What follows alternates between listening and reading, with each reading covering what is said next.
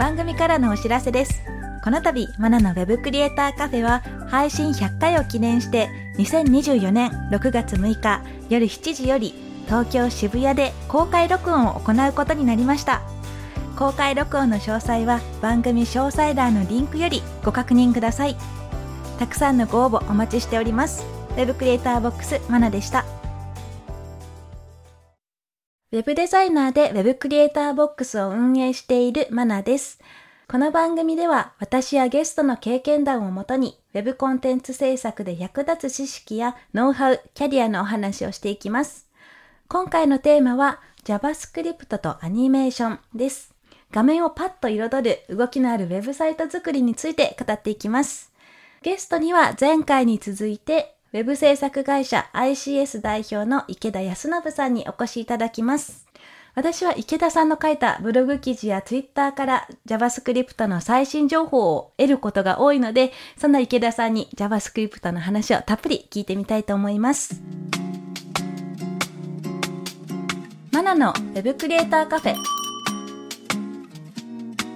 本日のゲストをご紹介します。ウェブ制作会社 ICS 代表の池田康信さんです。はい、こんにちは。ICS の池田です。今日はよろしくお願いします。はい、よろしくお願いします。前回池田さんにはフロントエンドの面白さをテーマにお話をお伺いしたので、今回は JavaScript やアニメーションをテーマにお話をお聞きしていきたいと思います。えそもそもですね JavaScript の本を出版されてるんですよね。JavaScript コードレシピ集っていう本を書かれていて私もいつもこう手元にある状態であのお仕事をしてるんですけどこれをこう書いてみようと書こうと思った経緯って何かあったんですか？そうですね。JavaScript、まあ結局、昔、私、ウェブ業界に入ったのは2005年頃からなんですけれども、この本を書く話をもらうまで、まあ11年ぐらいやって、まあたくさん JavaScript を書いてきたわけですね。で、まあ、あの、ウェブサイトを作る上でいろんな JavaScript の書き方をあるし、当時、ECMAScript 2015というのが出て、その JavaScript の仕様も大きく変わったみたいなところがあったので、もうこの知見を早くまとめて、あの、日本のウェブ業界で JavaScript 新しい書き方でどんどん、あの、みんな移行していってほしいみたいな気持ちがあって、それで本を書きたいという話にな、つながっていきました。そうなんですねあの出版社さんからお声掛けがあった感じなんですか？そうですね。出版社の方から、あの、声がありまして、まあ、当時、それまでに私10冊ほど書いていて、まあ、いくつか、その、技術評論者さんからの本を書いていたんですけど、このコードレシピ集も技術評論者の、あの、担当者の方で、昔からずっとお付き合いある方だったんですけれども、あの、もう、ちょっと久しぶりに本書くので、ちょっと思い切って書いてみるかと。お。いつも300ページぐらいだったんですけど、この本600ページ超えで、ですよね。はい、うん。ちょっとかなり思い切って、今までにないぐらいのボリュームで書いちゃおうっていうので書きました。ものすごい時間かかったんじゃないです？600ページですよそうですね。あのーかかりました。あの、内容もそうなんですけど、やっぱデモが必要かなっていうのを思いまして、そこはやっぱ時間かかりますよね。うんそうですよね。まあ、あの、少し前、発売されたのが2019年ですね。なんですけど、今でも使えるものばかりなんですね。だから未だに私も、あれこれどうやって書くんだっけっていう時は確認しながらやってるんですけど、まあそうやってですね、書籍にまとめるまでに、こう JavaScript を極めると、そこまでに至った経緯っていうのも聞いてみたいです。まあ、極めたとはちょっと自分では思ってはいないんですけれども、まあ、いろいろその、開発をしている中で、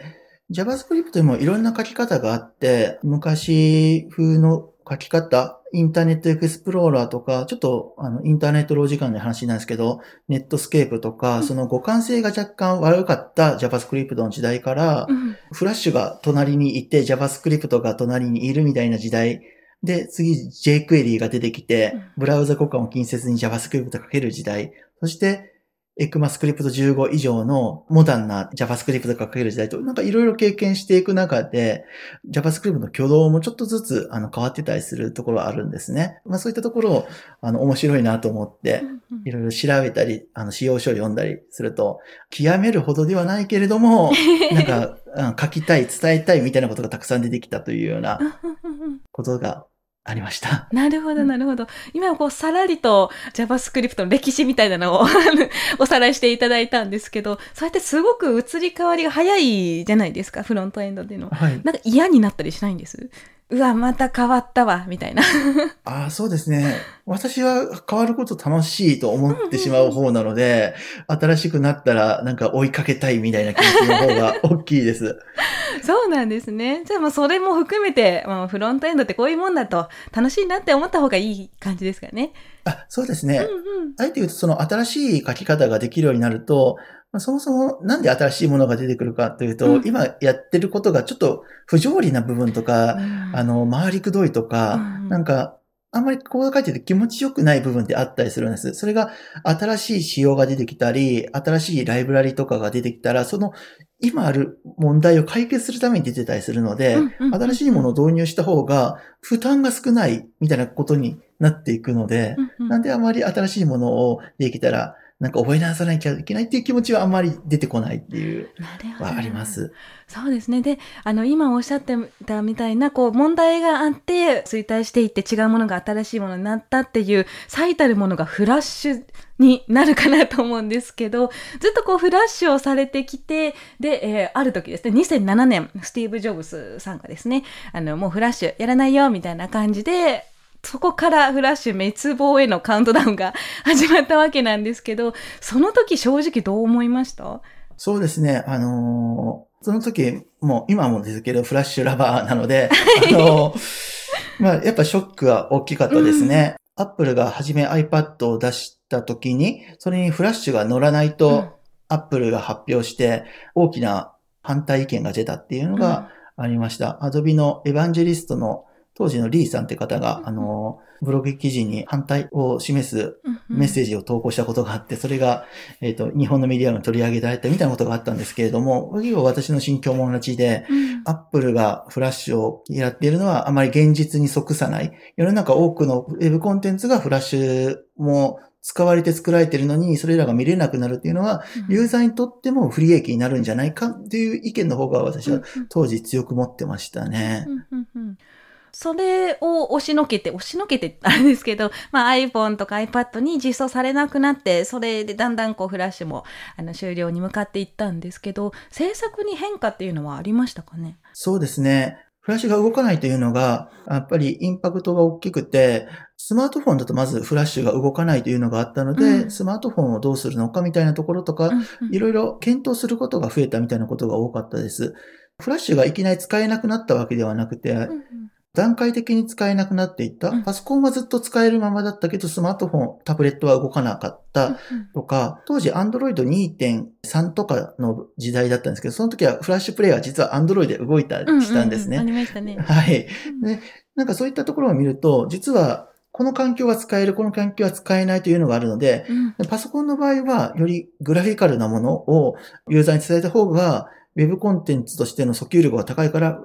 パソコンはフラッシュを使って、スマートフォンは、どうせ HTML 当時の5のキャンバスとかを使っても別にそんな動かなかったので、うん。スマートフォンはちょっとシンプルなサイトにするみたいな、そういう区切りができたみたいなことがありました。なので、徐々に完全にフラッシュが使えなくなるまでは、一部ではフラッシュを使って、他のとも HTML で作るみたいなのが、徐々にこう、パーセンテージが置き換わるみたいな形で、徐々に徐々に縮小していくみたいな作り方をすることがありましたね。うんうんうんなるほど。以前はモバイルはこう、PC だったらこうみたいな感じで完全に作り方も考え方自体も違ったりしたんですけど、今はもうレスポンシブになって、えー同じような環境で動いてってなると、またこう考えることもすごく増えてきたんじゃないかなと思うんですね。はい、その辺は結構大変じゃなかったです？そうですねうん。レスポンシブで作るというのも、今もうみんな当たり前のように作ってると思うんですけれども、うんやはり当時、パソコンで見てるものをこう縮めていったらうまくなるっていうのは、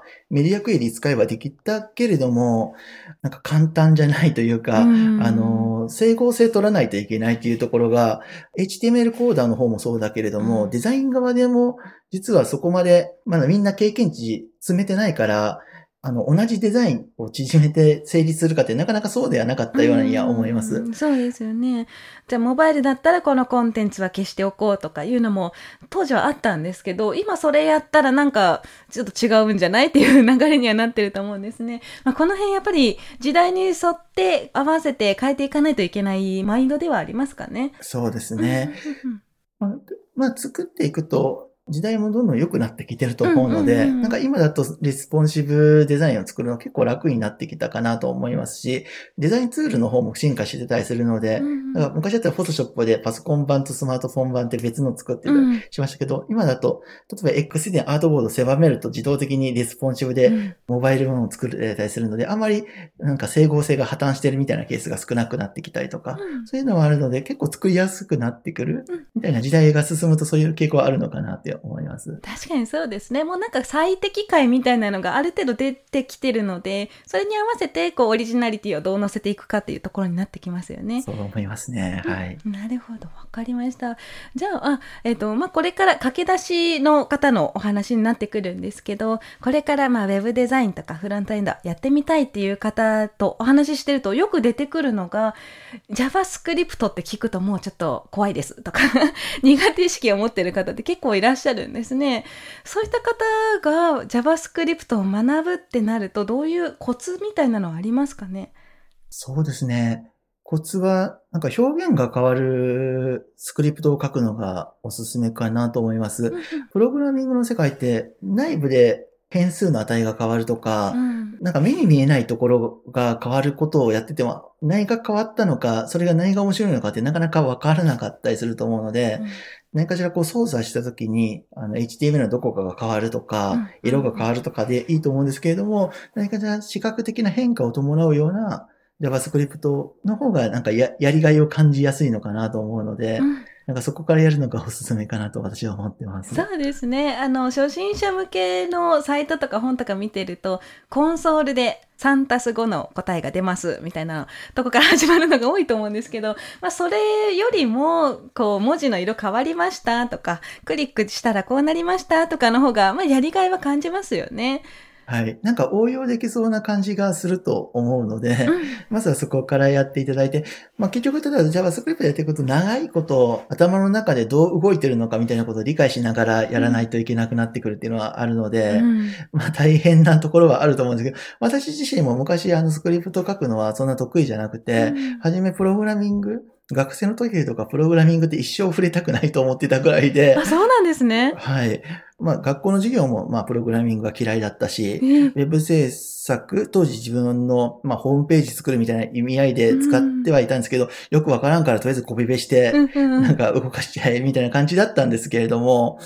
ある程度大きなものを作ろうとすると、これ覚えないとうんどうにもならんのじゃないかと思うことがあって、なんかちょっと、なんか視覚的変化を伴うものを少しずつやっていったら、あ、これはこういう仕組みなんだって少しずつわかるようになっていって、うんうんうん。結構学習曲線というかこう、分かれば分かるほど、なんか一気に分かることが増えてくるので、うんはじめはゆっくりでも、ちょっとそこの山を越えれば一気に分かるようになるっていううんフェーズがあると思うので、そこを目指していただけたらいいんじゃないかなと思います。確かに確かに。なんかコピペとかしてても、あれこれよく出てくるなみたいなのが出てきたりして、で、それが点と点がこう線につながってきてってなった時に一気にこうモチベーションも上がりますよね。まさにその通りです。うんうんうん。まあそういうところを探しながらやってみるといいかなという感じですね。で、あの、そうなんですよ。あの、駆け出しの方とお話しする機会もすごくたくさんあるんですけど、やっぱりアニメーションをつけたいと、アニメーションの話になるとモチベーションが上がってくるっていう方も結構いらっしゃって、まあ難しそうだなっていう方もたくさんいるんですけどね。まあそういう方には CSS だけでもできるアニメーションも最近増えてますので、そういったところを説明したりしてます。動くとなんか面白いですよね。面白い。そうなんですよ。あの、ちょっとカーソルを合わせたら色が変わるっていうのは、ふわっと変わるだけで、なんかテンション変わりますよね。そう。パソコンの中ってなんかすごいことやらないとなんか変わらないみたいなうん思うんですけれども、ななんかちょっと実はちょっとしたコード書くだけでこう反応するっていうのをうん体験をすると、なんか自分もできるんじゃないかってうん思えてくるんですよね。そうなんですよね。で、あの画面のこう結構派手にバーッと変わるようなものも意外とコード見たら、あれ、数行で済んだみたいなこともあったりするのので、まあ、やってみたらいいんじゃないかなと思いますね。はい。うん、でただこうアニメーションの話をしているとアニメーション見づらいとかいやなくていいよっていう声もあると思うんですね。そういったユーザーに対してはどう対応しましょそうですね。アニメーションう、うん、が、あの、いらないっていう層は必ずいてですね、もう情報をパッと見れた方がいいんじゃないかっていう提案してくる方もいます。多分、インターネットの歴が長い方とか、アニメーションあるから何かしらすぐにたどり着けなくてイライラしたことがあるっていう人だと思うんですけれども、まあ一定数いると思ってます。で、これはちょっと一部のサイトでしかされてない話なので、あまり一般的ではないと思うんですけれども、アニメーションを不要としている方にアニメーションがないウェブサイトを提供するっていう選択肢を設けるのが解決案の一つになってるかなと思います。具体的には OS の設定で iOS とか MacOS とか Windows 10、11で OS 自体でアニメーションを切るっていう選択肢が用意されているので、そこを選択している方には、ウェブサイト自体も演出をオフにして表示するってことが CSS でできるんですね。今 OS がメインでですよね。これが、えっと、示唆効果を減らすとかいうメニューがあるかなと思うんですけど、そこを設定している方には、ちょっと表現を少なくしようというようなことができるということですね。はい、その通りです。ちなみに余談なんですけど、その示唆効果を減らすというと、iPhone とかだとこう、スマートフォンを傾けた時に背景がちょっと遅れてくるみたいな、それが示唆効果のことを指すんですけれども、は実はこの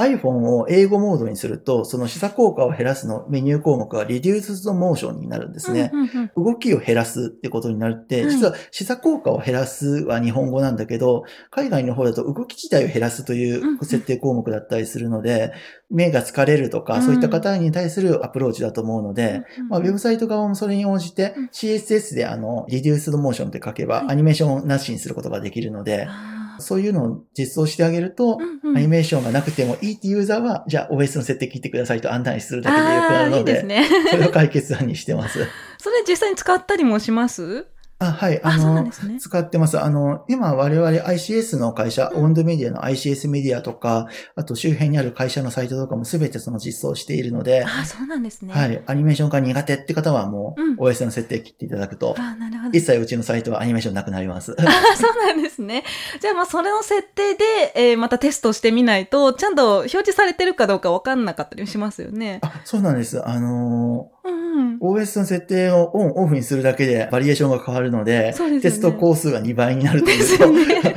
極端ですけれども、まあそういうまあ受託案件だとなかなか提案しづらくて、あのわざわざ工数が増えることを提案するのは嫌なので、まあ普通のウェブサイトだったらアニメーションをオフにするオプションなんかは用意せずにうんうん納品するんですけれども、自社コンテンツだったらそこは頑張ってみようっていうので、なるほど、なるほど。オプション設けてます。まあ、結構あの、ちょっと目が見づらい方とか、そういう方も使うコンテンツだったら提案しやすいかもしれないですね。あ、そう思います。うんうんうん。アクセシビリティをちょっと考えて。やっぱり同時に別のものがいっぱい動いてることで、その情報が認識しづらくなるって方もうん。いるので、うんうんまあそこをまあ対策するっていうのは効果的にはあるのかなと思います。なるほど、わかりました。じゃあ、あそんなアニメーションなんですが、すごく最近こう、ライブラリーっていうのがたくさん出ている中で、これはっていうようなものはありますか？あ、はい。GSAP というライブラリが、いきなりなんか急に流行り出したなという印象はあります。なるほど。これがグリーンソックとかも言われてるものですね。まあ、グリーンソック社が出してるものですかね。はい。はい。えー、で、コードとかの紹介も ICS メディアさんの方でですね、ブログの記事でも拝読させていただいたんですけど、やっぱ分かりやすいですよね。一行でパッとできちゃう。そんな手軽さもありますし、動き自体がすごく滑らかだったりするので、これただ、なぜかはよくわからないという感じですかね。なんで盛り上がってるのかは、ちょっと不明。そうですね。このライブラリ自体すごく昔からあって、実はフラッシュ時代から実は。あるんですね。うん。あの、トゥイン、当時 TwinMax って名前だったんですけれども、うんうん名前が一回 GSAP に完全に変わってというので、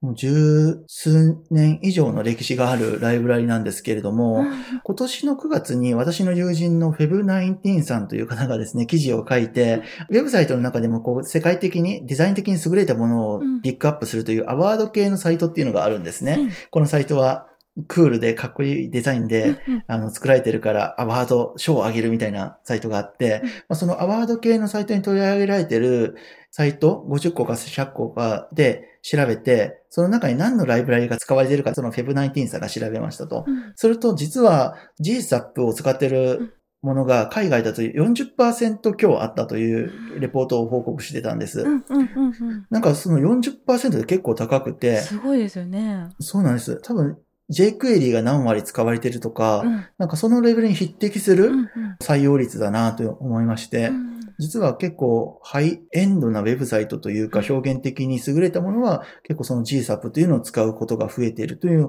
報告があって、うんうん。なんか日本のツイッターとかでも Yahoo のリアルタイム検索とかで検索ボリュームを見ると、うん。どんどんこう上がっているんですよね。あ普通に GSAP の。なので結構これから盛り上がっアニメーション作っていきたい。ーうんうん。また、それを楽に実現できるライブラリで使いたいって方は GSAP は結構おすすめなんじゃないかなと、うんうんうんうん今注視してます。なるほどなるほど。これがまあ今までいろんなライブラリーもある中で GSAP がすごくあの人気っていうのが、まあ、先ほどおっしゃっていただいたこう Feb19 さんのブログ記事ですね。私も今ちょっと見てみたんですけどやっぱ更新がこうすごく頻度が高く更新されてると。もうライブラリー自体ですね。メンテナンスもすごくあの頻繁にされていたりとかで手軽軽量、まあ、そういったものが理由なのかなというふうには挙げられてますね。そうですね。私実はもうこの GSAP というライブラリ、まあフラッシュ時代からあるといううんうん背景も通してですね、すごくまあ愛着があり、ありまして、いろんなライブラリ、はい。GSAP でとか、うん他の、まあ、jQuery、Velocity、Web Animations API、それぞれあの比較したことがありまして、はい。で、その中で書き味みたいなとか、はい。あと、ドキュメントの充実度とか更新頻度であるとか、はいそこを調べると、やっぱり GSAP が一番、容量もまあ、それほど大きくなく、えー高速に動いて、いろんなやりたいことをほぼ全て網羅できていて、そういうものが GSAP は一番強かったというのがあります。なるほど。これ、あの、記事の一番下の方に、あの、表でまとめられてるんですけど、もう丸ばっかりですもんね。そうなんです。丸が多くて、あの、本当力入れて作られているというところと、あともう一個ですね、記事紹介させていただくと、はい。アニメーション非常にマニアックなので、そのうんライブラリっていうのがどのぐらいパフォーマンス出るかというのを、大量のパーティクル、まあ、一これはあ数万個飛ばして、どれぐらい同時実行できるかって調べたら、それで一番性能良かったのが GSAP という報告記事なんですけれども、なんかそういう、まあ、WebGL とかし始めると、もたくさんのものを動かした方が表現的に有利だったりするので、それを調べたりするみたいなこと、マニアックなことをやっていて、うんうんうんうんまあそういったところからも非常に性能が良かったみたいなところもあってですね、これが、あの、GSAP を今盛り上がってきてるのが嬉しいなと思ってるところです。そうなんですね。まあ、こういったライブラリ本当にたくさんある中で、まあ、比較してみると GSAP いいんじゃないかっていうことなんですが、そもそもライブラリを使わなくても、最近だったら CSS のアニメーションとか、Web アニメーションの API も出てると思うんですね。素で、こう、ライブラリ使わずにも、アニメーションの実装ができるようになってきてるんですけど、この辺はどう思います？こう、違いだとか、使いどころだとか。はい。えっ、と、まず CSS アニメーション、うんえー特に CSS トラジションで実現できることは CSS トラジションでやった方が私は今もいいと思ってます。コードの書く量も少ないですし、あと直感的に CSS の宣言が入ってるだけなので、コード的にもわかりやすいと思うんですね。なので CSS トラジションで実現できることはトラジションであると。で、じゃあなんでこの GSAP とかライブラリ使うかというと、それだけじゃできないような表現を作りたいときに役立つからです。うんうんうん。例えば、今、ウェブサイトの演出手法としてよくあるのは、画面をスクロールしていって、ビューポート、うんうん。要は画面上に見えてるところに入ってきたら要素がふわっと出てくるとか、うんうんうん。スクロールに連動したような演出、インターセクションオブザーバーとかはいはい。ちょっと専門的な技術があるんですけれども、はい。それを作るのって結構大変なんですね。うん。で、それを CSS だけじゃできないんですけれども、JavaScript で生の JavaScript だけで作ろうとしても、先ほどお伝えしたインターセクションオブザーバーという、ちょっと言葉自体も長いのは難しいですよね。そう。なんか難しそうだなと思うと思うんですけど、それを使わないとできなかったりするのが GSAP の中にもミニライブラリみたいなものがあっはいてそれに導入するとスクロールに連動して出すとか、すごく手軽に作ることができるんです。それがむちゃくちゃ高機能で、表現がすごく多彩に作れるので、なるほど。なんかそういったところが、あの、生の CSS、生の JavaScript だけじゃできない、さらに一個、一皮抜けた、垢抜けたみたいなところにたどり着けるのが、ライブラリを使うメリットかなと思います。なるほど。なるほどわかりました。この、まあ、GSAP の今言ったスクロールに合わせて動くとかいうのも、ICS メディアさんのブログの方でですね、あれは確か後編の方だったと思うんですけど、はい、私しっかり読み込んでますので。はい、そちらすごくあの、わかりやすくデモもあって、えーやってますので、よかったら皆さんも見てみてください。そしたら、じゃあ、あ池田さんが今取り組まれていること、現在の活動内容などあれば、えー教えていただければと思います。そうですね。今、ICS の方で、あの、オープンソースのプロジェクトというのを進めています。昔から進めていて、いくつかあのリリースしているものもあるんですけれども、新しいものを作ろうとしていて、それが一つがデザインシステムを作ろうとしていますうんうん。アニメーションに関わるデザインシステムというのを出したいなと思ってます。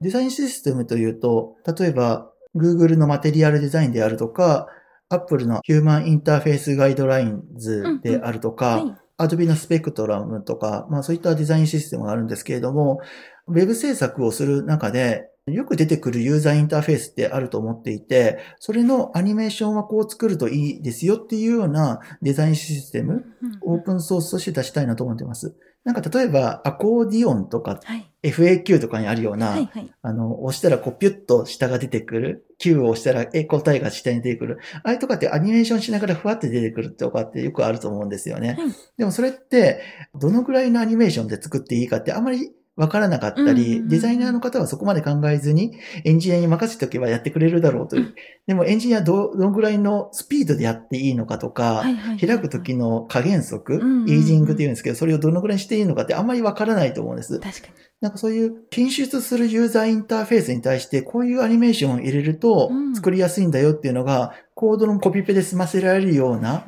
なんかそういうデザインシステムを作って公開したいなと思ってます。あ、いいですね。そしたら、あの、コードが書けないデザイナーさんでも、こう、カタログ感覚で、ここはこうします、みたいな感じで指示しやすいかもしれないですね。あ、そうなんです。うんデザイナーからエンジニアに伝えるとき、うんここはこういうアニメーションしてほしいみたいなのを URL 付きでピッて送ったらあ、いいねエンジンに伝わるみたいなことができたらいいなと思っていて。いいですね。アニメーションカタログ。素晴らしい。ちょっとそれは楽しみにしております。ありがとうございます。はい。では、池田さん、今回もありがとうございました。いかがでしたか？そうですね。あの、JavaScript の話からアニメーションの話まで、あの、することができて、めちゃくちゃ楽しかったです。はい、あの、この、お話ししてる間にもね、こう、いろんな URL を送ってもらって、ここはこうだよっていうふうに教えてもらいながらの収録でした。えーじゃあ、最後に告知などあればお願いします。まず一つ目、12月3日、明日ですかね。はい。に PWA ナイトカンファレンス2022というのが行われまして、これオンラインでも申し込めるんですけれども、実はここに私登壇します。で、私のセッションはですね、先ほどこの収録中にもあった GSAP のライブラリを紹介するというような内容になってます。うんで、今日、あの、音声でどういったものが流行ってるのかっていう GSAP で、多分、あまり具体的なもの分からなかったと思うので、この PWA ナイトカンファレンスではですね、動きを伴いながらどんなことができるのかっていうのを紹介しようと思ってますので、もし時間がある方いらっしゃいましたら、今すぐ申し込んでですね、明日見ていただければと思います。はい、わかりました。で、じゃあもう一個、ICS ではですね、社員を募集していまして、フロントエンドエンジニアを募集しています。中途でも大丈夫ですし、新卒での入社も受け付けてますので、もしこれから一緒に、まあ我々も持ってる知識はお伝えしたいと思ってますし、なおかつ入ってきた方からも我々は一緒に学んでいきたいとも思ってますので、なんかそういう一緒にフロントエンドのことを極めていきたいと思っている方がいらっしゃったら、ぜひ ICS の採用サイトの方見ていただければと思います。はい、わかりました。では、えー池田さん、2回にわたりありがとうございました。またお待ちしております。はい、ありがとうございました。フラッシュから JavaScript に変わって JavaScript でもいろんなライブラリがあって移り変わりの激しい領域ではありますが興味があれば怖がらずに試してみること。あとは見栄えの良さだけではなくて使い勝手まで考えたアニメーション制作ができるといいかなと思います。池田さんとは前回のポッドキャストでフロントエンドの面白さというテーマでお話ししました。こちらもぜひ聞いてくださいね。さてこの番組では感想や質問リクエストなどをお待ちしております。番組詳細欄にあるリンクよりお気軽にご投稿ください。ツイッターではカタカナでハッシュタグウェブカフェをつけてツイートしてください。そして Apple Podcast や Spotify の Podcast ではレビューもできますのでこちらにも感想を書いてもらえると嬉しいです。ここで私がメンターをしているテックアカデミーについてのご紹介です。テックアカデミーは Web デザインやプログラミングをオンラインで学べるスクールです。現役エンジニアや現役デザイナーからマンツーマンで学ぶことができます。副業案件の提供を保証するテックアカデミーワークスもあるので、ぜひテックアカデミーと検索してチェックしてみてください。またお会いしましょう。Web クリエイターボックスマナでした。